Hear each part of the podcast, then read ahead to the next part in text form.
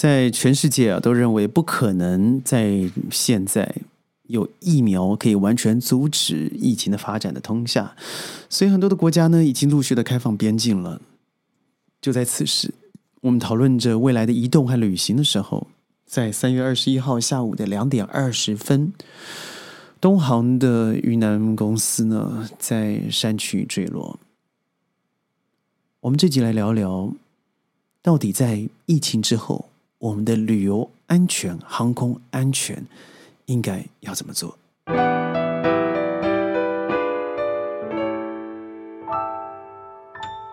欢迎各位加入今天的宣讲会。今天的宣讲会啊，真的是非常沉重，尤其是下午，昨天我们录完节目了以后，知道知道了东航这个班机呢，一百三十二个人坠落了。它是人类航空史上的一个重大灾难，在但是在这之前，我必须要说的是，在内地一亿多个小时的综合飞行里程数来说，飞安状况是非常良好的。那为什么会发生这个事情？当然，现在众说纷纭，有人说天灾，有人说是人祸，但是往往天灾人祸不会单指，它一定是一个复合的综合体，所以。虽然现在事实啊还在经过调查嘛，黑盒子寻找等等，但是多家的资讯包含了影音上面的传播，我们可以大致知道它是从八千多公尺直接往下坠毁的。所以这一个过程，我们可以知道 MU 五七三五的航班，它机龄很新，因为只有不到七年的时间。而在直飞的过程，我相信在于正机长、副机长都是相当有经验的飞行人员。说是东航公司，它是天河联盟的成员，也是轩一直很常使用的一个联盟的公司。天河联盟里头的成员，在中国，我相信除了退出的南航以外，那最重要的就是东航、厦门航空、南航空现在消失了嘛，对不对？就是现在已经退出了，那就是最重要的东航。东航在全世界排名前十哦，它的这个飞行旅程、飞行数、机队，而在中国它排名前三，所以在这过程我们可以知道，它绝对是一个有背景、有市场，同时在飞安记录上面算是相当良好的一个公司。那在八八六九米的高空进行续航的时候，飞行速度是非常稳定，每小时八百四十五公里的速度。往前前进，我们都知道这个速速度是非常正常，没有什么大量的异状。但是就是如此啊，突然之间的往下直速的坠落，让人想到了它很有可能就是在机体上面出现了一些问题。当然，这些预测我们现在都不做，因为官方的说法还没有出来。但我们知道，两点十九分直接下降以后，那就连七七零零的紧急代码都还没有办法对外发布的状况之下，我们猜测的可能是机上的人员。已经直接失去意识了。我们说现在找不到，但是我想说的是，结果或许都只有一个：愿往生者能够安息。那我们这群人可以未来做哪些事情？不可否认啊，在过去两年的疫情，很多的飞机，尤其是越大的公司，遇到越大的问题，因为你的飞机不能飞了，它是用熔断的方式让你不能起飞。说过，像轩在二零一九年一年飞行的出国国际上的旅行是四十三次，而到二零二零年开始直接变成两次、三次，二零二一年只有一次。那不只是我，世界有更多的习惯在。天上飞行的朋友们哦，因此而做了一个熔断，它完全不能够移动。我的朋友甚至卡在曼谷，卡了一年半的时间才回到了新加坡。那可以想象，那是一个多么痛苦的等待。而对于航空公司来讲，那就直接的在线上烧钱了。看看现在的国泰，看看刚刚复航的一些航段哦，新加坡航空，看看在疫情之中已经结束营业的公司，包含最近发生的意大利航空。意大利航空，它在结束营业后，当然直接被另外一个集团接团接管，用沿用相同的名称。但是我们可以知道，这个整个疫情所带来的一个停滞，最重要的是，即使你要停播在某个地方，譬如说沙漠里头，你都必须花上几乎上千万美金的方式做一个严格保养。什么叫严格保养？就是要必须把封存的地方封起来，完全死封住，让风与沙进不去机体，尤其你的保护两个两端。两个或是四个对称引擎，所以这个过程您知道，这种伤害呀，对于完全需要飞行而造成盈利的公司，不论是对于尘或是物，都是一个极大的挑战。那。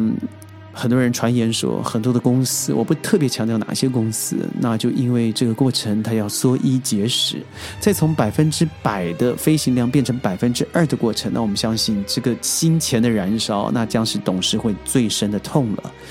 所以，从食物上面节约，从人事上面的精简，从办公室的一些不认为重要的冗员做精简。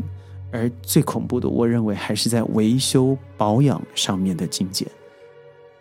四月一号，世界有很多的国家，韩国也好，马来西亚也好，会完整的开放边境。这已经不再讨论有多少人染疫了，而是这些飞机回来以后，你可以说它是波音七三七八百是七三七 MAX 等等，但是我认为他们彼此之间的关联性，还是要等待科学家、工程师来做最终的定夺。但是，怎么样选择一个让你觉得可信、让你觉得他过去有一个完整的保养严格公司是相对重要的。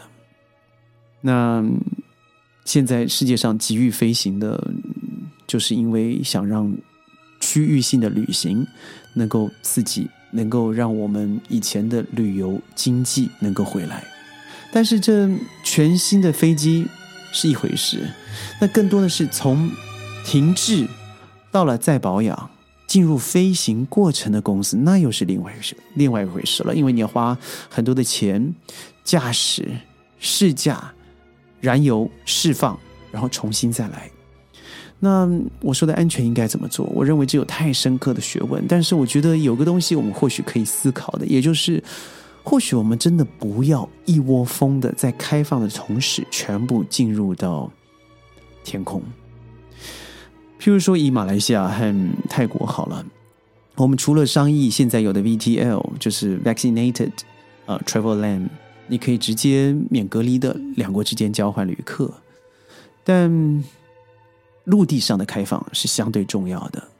在马来西亚可以直接经过呃 Perlis 玻璃市，然后从黑木山进入到了泰国。那我认为我会鼓励，虽然你可能要做比较长时间的等待，尤其在过关的时候，但是不可否认的哦，它的安全性是高很多的。你可以延迟以最快速的方式到达曼谷，但同样你可以到达，而以更安全的方式。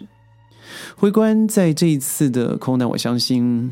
有太多生生离死别的画面，在机场上面所搭起来的遮蔽物，听到家属的嚎叫。但如果我们真的要去思考这个逻辑的话，你你要知道的是哦，在天上的意外远远比地上少太多了。就像很多人说他不敢潜水，但你知道吗？在路上的意外远远比潜水高了十倍。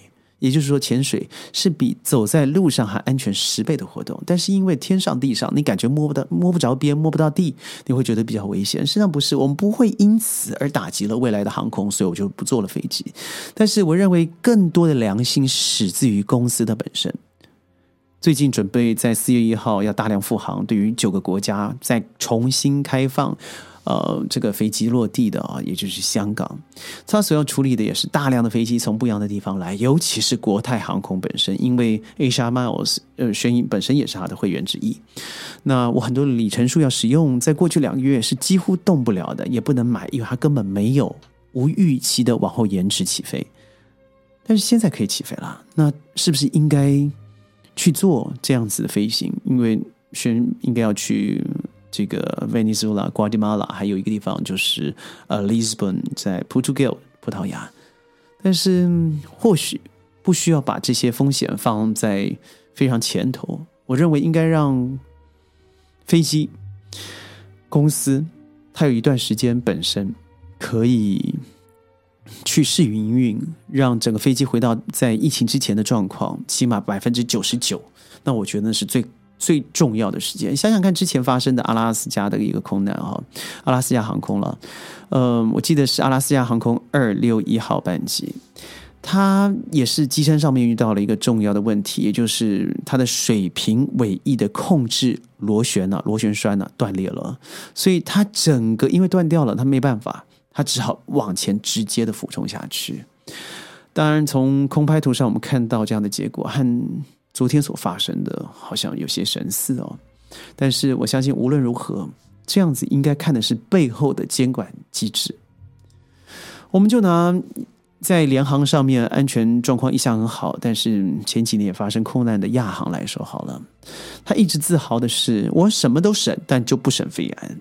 但他最后发生意外，当初很多人说是因为真的在印尼本身当初起飞的时候天候状况非常糟糕。我们都知道天后状况你当下即可见，科学仪器即可测，除了中间你遇到了一些波旋以外，但是如果那个时候人。可以多些忍耐，多些等待，而航管局本身的确可以对于出发令 say no。那我觉得那是可能被弥补的一个遗憾。说穿了，也就是我们人和人之间要求的快速度，已经在过去很多的忍耐是美德的一种嗯呐喊声中消失了。我们既然要快，很多时候就会被忽略、被疏忽掉，最后迎来的可能就是惨剧了。走在这个事故一个多月前啊，当然这个航空公司就就被爆出落地的时候跑道接触了地面，他的跑道外外去接触了地面，就是身体了。整个车当初是没有什么人员的伤亡，但是这一次的调查结果都还没有结束哦。嗯，很多的关门运动造成旅游旅客大量的减少以后，呃，成本上面、营运上面的考量，的确，的确哦，有很多人，尤其是第一线的人员，发现有本来应该做的一些检查。今天的背景，我们特别选用的是马勒的第五号交响曲《Adagio》慢板的部分，就像人生一样，我们永远不知道。到底是明天先到，还是无常先来？